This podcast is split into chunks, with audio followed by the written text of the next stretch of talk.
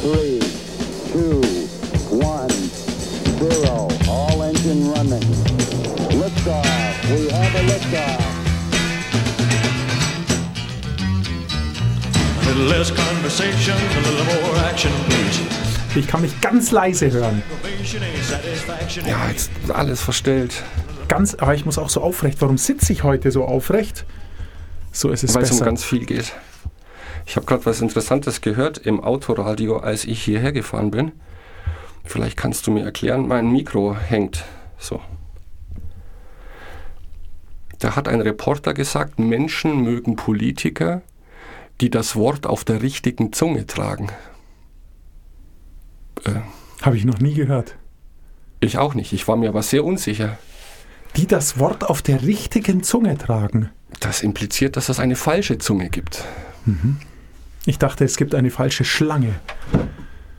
Daher kommt es vielleicht. Ich glaube, der hat einfach seine Metaphern verwechselt, oder? Vielleicht. Das Wort auf der Zunge tragen? Nee, das Nein Herz sich, auf etwa, der... nein, sich etwas auf der Zunge zergehen lassen. Das ist für mich genauso bizarr wie... Naja, ich kann mir noch was drunter vorstellen, wenn jemand sagt, ich stehe mit beiden Beinen im Leben. Ja. Oder mit einem Bein im Knast. Das trifft auf uns beide zu. Aber was ich da gehört habe, ich stehe mit beiden Beinen im eigenen Leben. Wirklich kein Schatz. Sehr gut. Kann ich mir nichts drunter vorstellen, was diese Person ausmacht.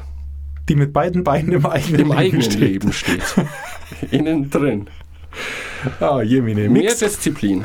Ähm, wir sind immer noch bei deinem Selbstdisziplin-Buch. Gasteiungsbuch. Ich wollte fast schon Selbstdisziplin-Käse sagen. Stimmt natürlich nicht. Gutes Buch, du hast gesagt, im Endeffekt gutes Buch. Aber du hast das Wort. Im Ähm, Endeffekt gutes Buch, aber schwieriges Thema. Hast du denn die Woche in dich investiert? Nein. Die Woche war zu viel los. Ah, okay. Ich war noch geplättet von Ostern, von den Osterfeiertagen, die zwar schon eine Weile zurückliegen, aber nichtsdestotrotz, ähm, diese Woche war auch tatsächlich leider zu viel Tagesgeschäft. Oder ich habe mich zu viel vom Tagesgeschäft einnehmen lassen. Als dass kannst ja irgendwas ginge. Keine so gute Woche. So du eine kannst ja auch Klein-Klein-Woche. Wein, in, Wein investieren in dich. Ja, die Investition habe ich natürlich schon ab und an getroffen. Eine Tüte Chips. Nein, aber es war eine wirklich, es war eine Wein. Klein-Klein-Woche. Schade eigentlich. Ja. Jetzt, wo du sagst, es war ständig hier noch und da noch kurz telefonieren, hier noch schnell sprechen, aber es ging so wirklich voran, ging nichts. Was sehr schade ist. Solche Wochen gibt's. Ja. Hast du was mitgebracht? Über was können wir reden? Ich habe nicht die geringste Ahnung. Nein, nein, natürlich doch. Es geht schon nochmal über um Disziplin. Und wir haben ja viel darüber gesprochen, schon in dieser Show, in vielen Folgen, wie wir unsere Ziele erreichen, wie wir Dinge auf die Reihe bekommen. Und das war, glaube ich, vor zwei Folgen auch die große Idee, seine Ziele verschriftlichen. Um, er bringt ein schönes Beispiel zu sagen, nur 3% der Menschen haben schriftlich definierte Ziele. Und die Wow. anderen 97% der Menschen arbeiten für genau diese drei. Ob das so ist, weiß ich nicht. Mhm, kommt mir etwas krass vor, aber Ich glaube, es geht um die große Metapher. Und dann habe ich mir meine Liste mit Zielen, Projekten, wir hatten das auch schon in der Folge, dass ich sonntags gerne durchgehe, meine Liste der Woche, meine Irgendwann-Liste, Wunsch, Träume, was weiß ich. Und dann bin ich ein bisschen erschrocken, weil da stehen viele Dinge drauf, die nie Realität wurden, die ich noch nicht einmal begonnen habe. Und darüber möchte ich heute mit dir sprechen, nachdem wir jetzt so viele Folgen darüber gesprochen haben, über Hacks, wie wir Dinge vorantreiben, soll es heute darum gehen, was hindert uns vielleicht, bestimmte Dinge in Angriff zu nehmen. Und wir hatten auch schon das Thema Prokrastination. Ich glaube, wir brauchen nicht groß über Faulheit sprechen, Trägheit, manchmal geht nichts vorwärts. Ich glaube aber, ein großes Thema ist Angst davor, irgendetwas anzugehen. Das können jetzt ganz große Projekte sein.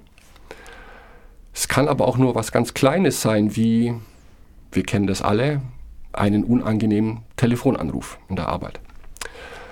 Und auch der Herr, wie heißt er? Tracy, Brian Tracy, hat sich natürlich damit beschäftigt. Er hat ein ganzes Buch darüber geschrieben, Vielleicht sprechen wir noch mal drüber. Ähm, Eat the Frog, also küsst den Frosch. Wie schaffe ich es, unangenehme Dinge gleich wegzuarbeiten? Und in diesem Buch hier, No Excuses, geht dann Level höher. Wie schaffen wir es zu verhindern, dass schlicht und weg, äh, schlichtwegs Angst uns davon abhält, etwas zu tun? Und er nennt das den Disaster Report. Das testen wir jetzt einfach mal, was du dazu sagst.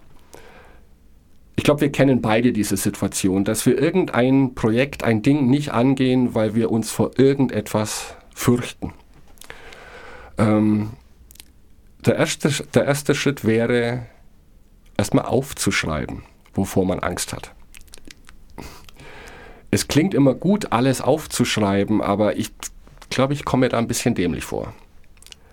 Ja, aber du nimmst der Angst sehr viel Schrecken, wenn du sie niederschreibst. Mhm. Weil du also um da kurz reingrätschen zu dürfen, Du musst noch mal ein bisschen unterscheiden vielleicht zwischen der Angst, die du angesprochen hast vor einem unangenehmen Telefonat, wenn du eine Kundin vertrösten musst, weil du ein Produkt nicht wie versprochen liefern kannst, sondern erst in drei Wochen und es für sie existenziell ist, weil sie vielleicht vorher eine Veranstaltung hat, dann ähm, kann man die Angst sehr gut verstehen, weil sowas macht Angst. Ähm, es ist völlig klar, dass man die Ohren langgezogen bekommt.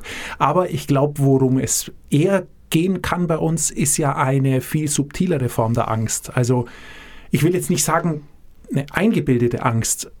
Und selbst wenn, auch eingebildeter Schmerz tut weh. Also, ja. ähm, aber eben eine Angst, die nicht so klar ist. Also eine Angst, die vielleicht auch deutlich unbegründeter ist und unwahrscheinlicher ist als die Angst, von deiner Kundin eins über den Kopf bezogen zu kriegen bei einem unangenehmen Telefonat. Also, dass wir da vielleicht mal ein klein wenig abgrenzen. Es geht ja eher weil du eben auch mit deinen vielen Projekten, die du nicht angefangen hast, ja. aber die dir am Herzen liegen, es geht ja eher von so einer, so von so einer hemmenden Angst, Richtig. in die Pötte zu kommen und nicht von einer Angst vor dem, was jetzt sowieso auf einen zurollt.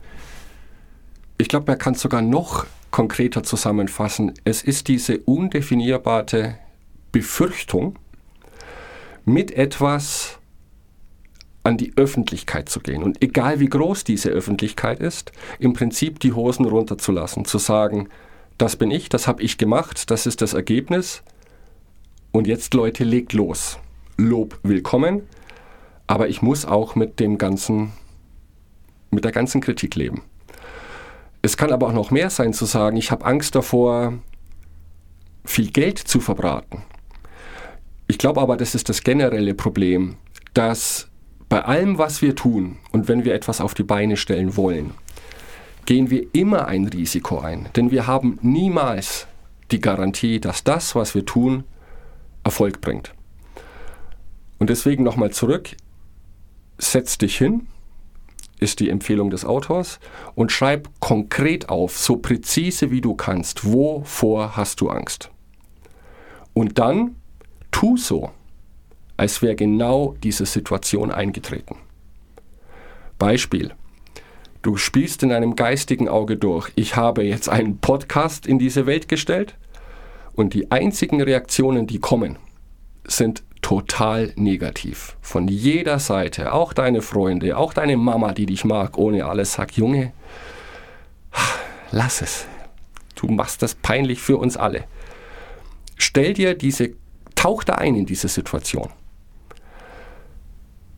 Oder du hast deinen Job verloren. Wie fühlt sich das an? Du hast kein Geld mehr. Wie fühlt sich das an? Es klingt jetzt sehr krass, aber seine Theorie ist genau wie du sagtest.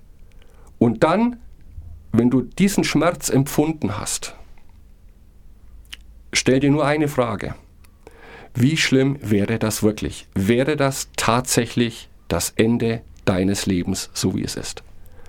Und in den meisten Fällen ist es, glaube ich, so, dass du sagst, okay, das ist jetzt vielleicht eine unangenehme Situation, aber es ist keine Situation, die zur absoluten Katastrophe führt.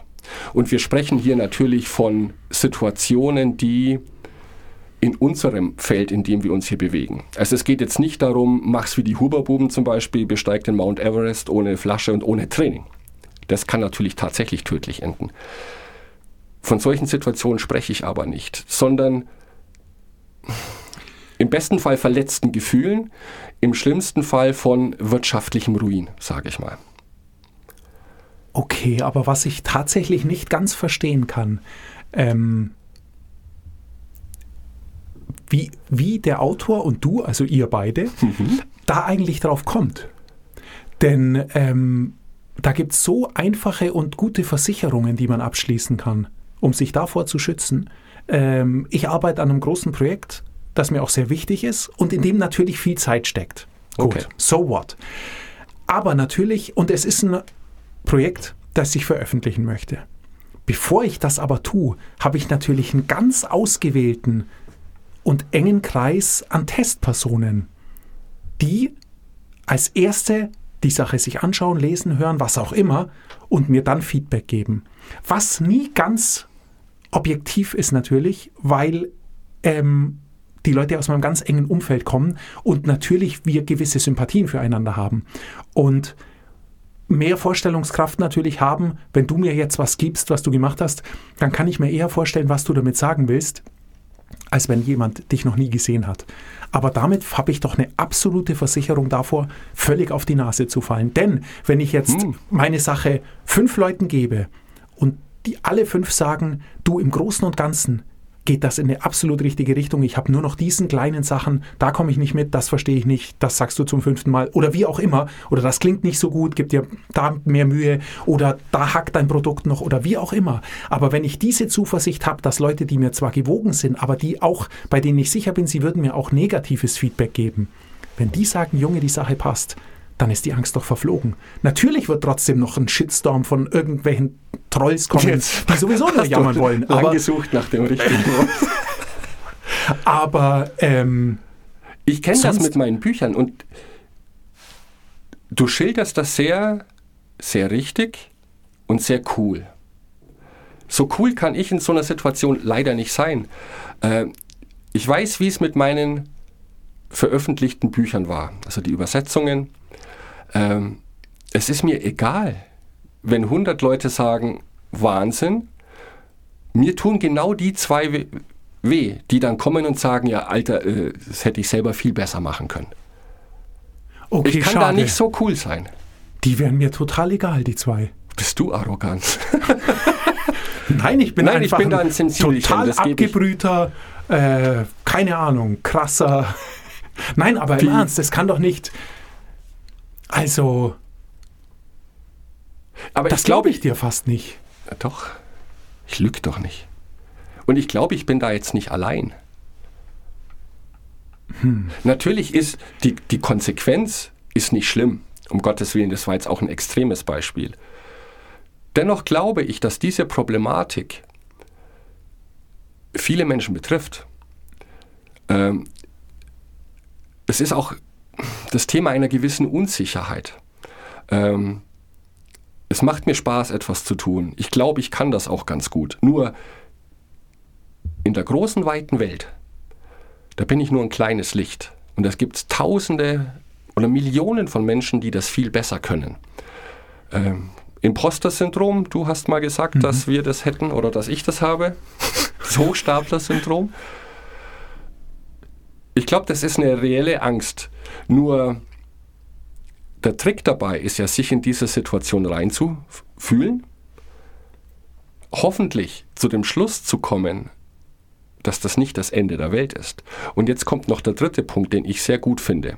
Wenn du in dieser Angst lebst, dir die versinnbildlicht hast, soll angeblich als drittes Level die Motivation extrem groß sein, für dich alles dafür zu tun, dass diese Situation nie eintritt.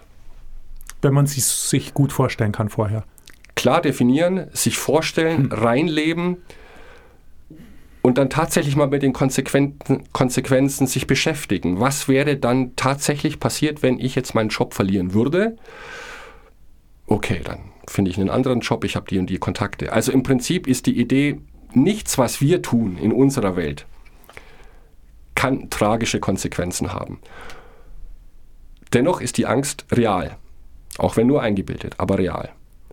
Aber wenn ich mir das versinnbildliche und vorne hinlege und einmal ausgesprochen habe, dann ist die Chance auch ganz gut, dass ich mehr Disziplin, jetzt sind wir nämlich wieder beim Thema, an den Tag lege, um genau diese Situation mit allen Mitteln zu verhindern. Das ist für mich sehr schlüssig. Ja, ist auch schlüssig. Denn wir haben es letzte Woche gehabt. Erfolg bedeutet ja für Tracy, Probleme zu lösen.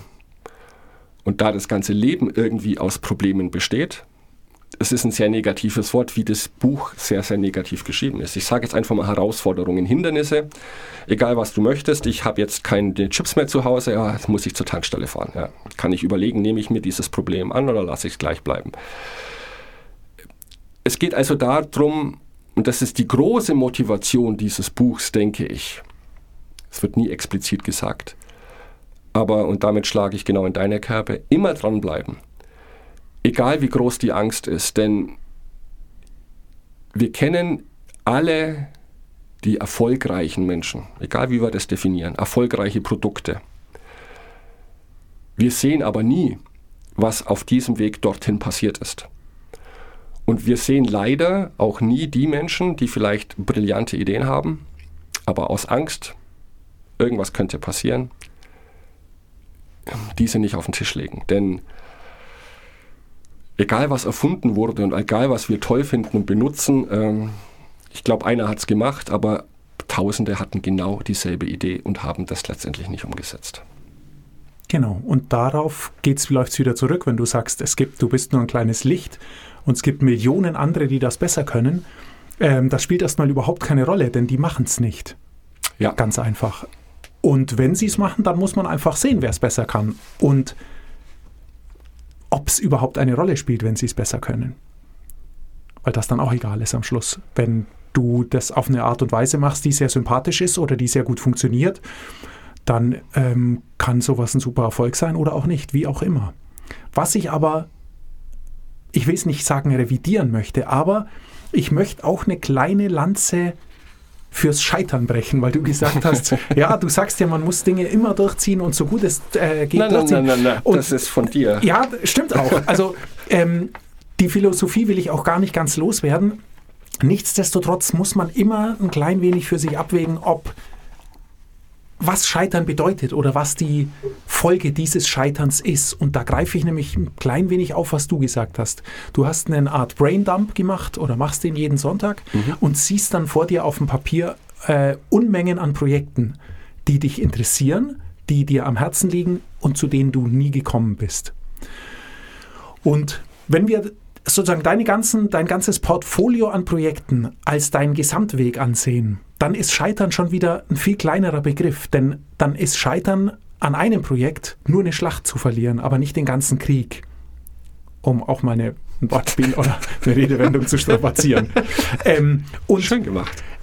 Also überlegst dir für unseren Verlag zum Beispiel. Wir haben, ähm, wir konzentrieren uns darauf, Lizenzen ähm, englischer Bücher zu kaufen, die Bücher zu übersetzen und auf Deutsch hier zu veröffentlichen. Und natürlich haben wir hin und wieder Highlights, die wir unbedingt haben möchten. Und dann geht eine, ja, ich will fast sagen, eine Lizenzbieterschlacht los. Und wir denken uns dann, wow, dieses Buch wäre für COSOC perfekt, das müssen wir irgendwie kriegen.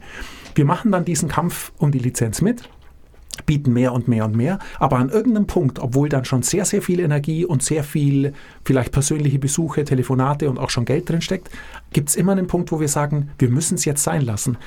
Und natürlich scheitern wir dann bei dem Projekt. Und das tut auch extrem weh, weil wir es ja geliebt hätten. Mhm. Aber es macht nichts, denn in unserer Gesamtstrategie ähm, ist es kein Nachteil für uns. Ganz im Gegenteil.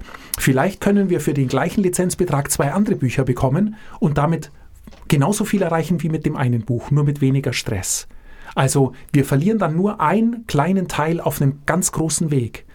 Und so kann man es ja in seinem Leben auch betrachten, wenn du an einem Projekt bist und es geht einfach nicht mehr weiter. Ich meine nicht, dass es langsam oder schwer geht, ja. aber es geht einfach nicht mehr weiter. Man muss es irgendwann mal gut sein lassen. Und soll ich dir was sagen? Ich finde sogar, man muss auch mal einen Krieg verlieren weil selbst das egal ist. Nein, es ist, ähm, stell dir vor, du willst auf, der, auf dem zweiten Bildungsweg das Abitur nachmachen und es klappt einfach nicht. Also du kommst einfach nicht weiter, es funktioniert nicht.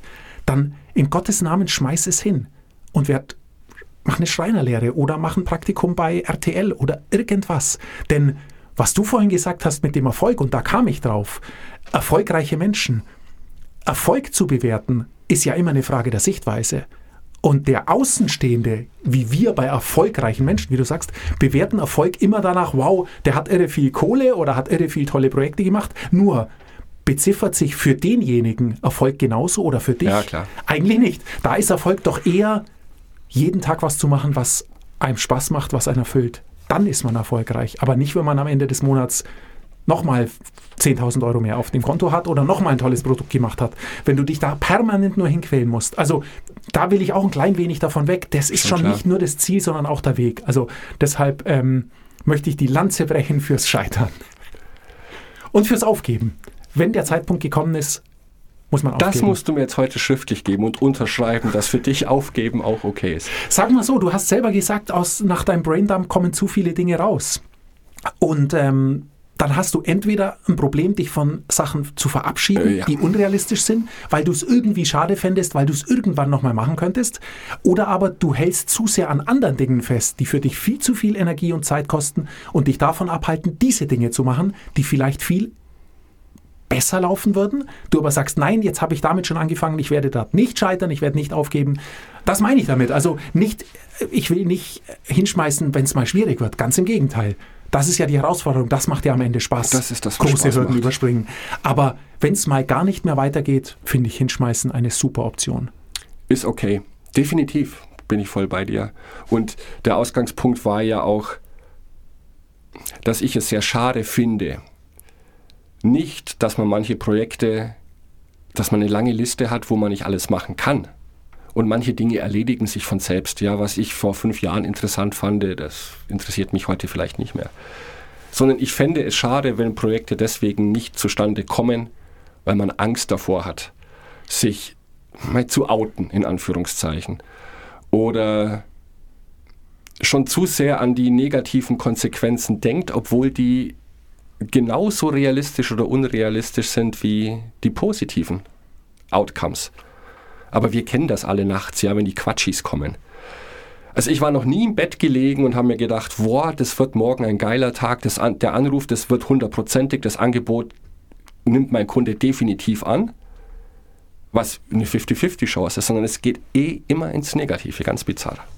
Aber da hast Da, du ja... da bin, ich, bin ich etwas aus dem Rennen, weil es ist bei mir tatsächlich eher umgekehrt, außer morgens. In der Früh Hä? Komme ich nicht gut. Nachts komme ich noch einigermaßen so, ich, ich denke nachts nicht an mein Geschäft, wenn ich aufwache. Sondern Ja, ich mache das nicht mit Absicht. Das Ich, ich, kommt ich liege dann da und hadere dann nur mit mir, ob ich jetzt noch eine Stunde liegen bleiben soll, bevor ich endlich auf die Toilette gehe oder ob ich gleich gehe. Aber Der Tipp ist gleich gehen. ich weiß, aber äh, das ist nicht so einfach nachts. Es ist dann schön warm und Das stimmt, nein, ja. aber in der Früh bin ich, äh, früh habe ich es ähnlich, aber sonst, was du beschreibst, ist mir ganz fremd.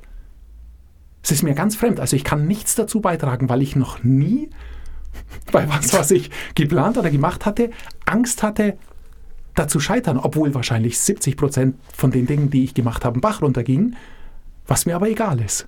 Weil die 30 Prozent, die funktioniert haben, waren dann Du bist ein Sonnenschein, das ist ja... Nein, ganz nein, überhaupt nicht. Nein, nein, das ist eine ich Gabe. einfach, nein, ich kenne einfach diese Angst, von der du sprichst, nicht. Ja, okay. Also diese äh, Scheiternsangst oder ich, ich kenne Zweifel, keine Frage. Ja. Also ich zweifle viele Dinge dann an, denke mir, mein Gott, ob das jemand interessiert, aber bin dann viel zu gespannt auf die Reaktionen, als dass ich es nicht auf jeden Fall ausprobieren würde, wenn es irgendwie geht. Na gut, dass ich mit dir hier sitze. Ja, aber wir müssen ja eine Lösung finden, um diese Angst zu überwinden. Aufschreiben. Ich probiere das jetzt mal mit Aufschreiben. okay. Und dann lösen. Wie gesagt, es geht um Probleme lösen. Das ist nicht negativ gemeint. Und kennst du das Peter-Prinzip? Nein. Ich kannte es auch nicht.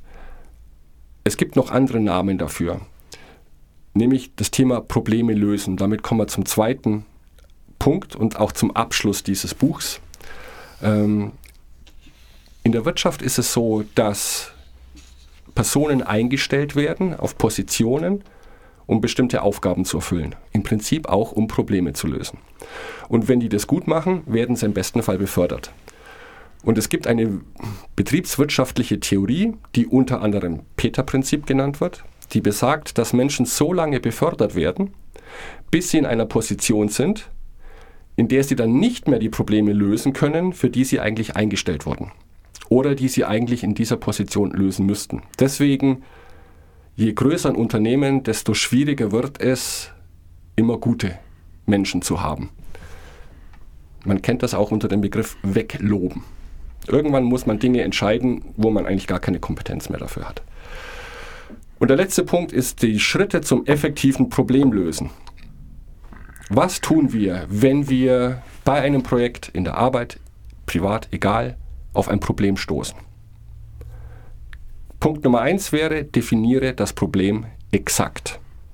Ich glaube, das ist schon das Schwierigste, dieses exakt.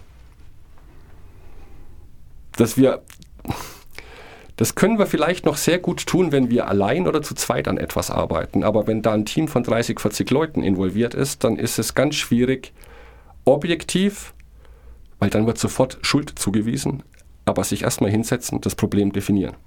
Und dann die Masterfrage, ist es wirklich ein Problem?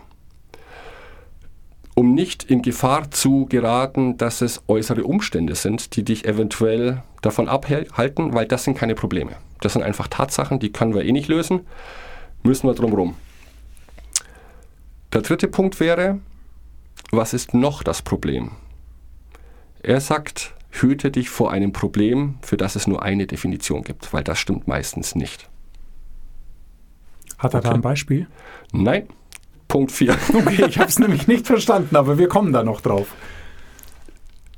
Er hat jetzt kein konkretes Beispiel, er hat es nur umschrieben zu sagen, wenn man in einem Satz sofort sagen kann, das war das Problem, seine Theorie stimmt oft etwas nicht sondern da muss man dann tatsächlich noch mal tiefer schauen, ob es vielleicht nicht noch sekundäre Probleme gibt, die damit zusammenhängen, um erstmal herauszufinden, was ist die oberste Problematik, damit man sich nicht an Kleinigkeiten aufhängt, die aber das Resultat sind.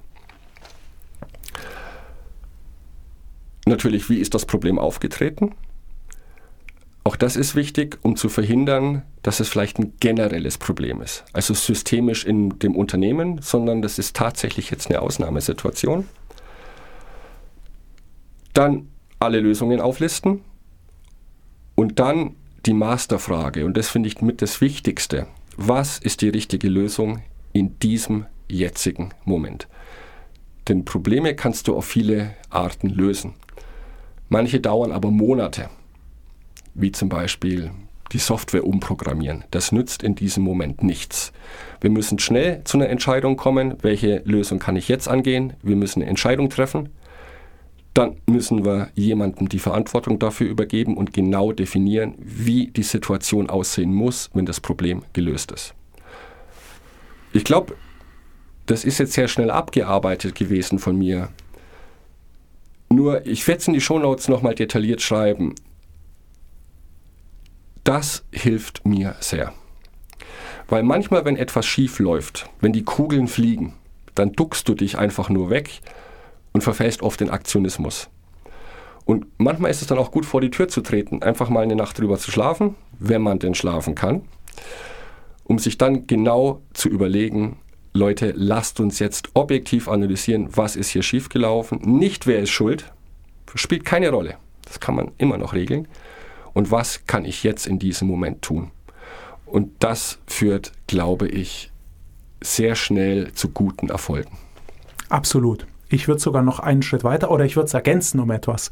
Ähm, was du jetzt beschrieben hast, erinnert mich zu einem Teil an ganz pragmatische Probleme, ähm, die ich jetzt aus meinem Job kenne. Wir äh, produzieren Dinge und haben ein ISO-Qualitätsmanagement-Zertifikat und das bedeutet, dass wir ein Problem mit einem, einem sogenannten 8D-Report lösen, der nichts anderes beschreibt als das, was du beschrieben der hast. Der Buchstabe Dora.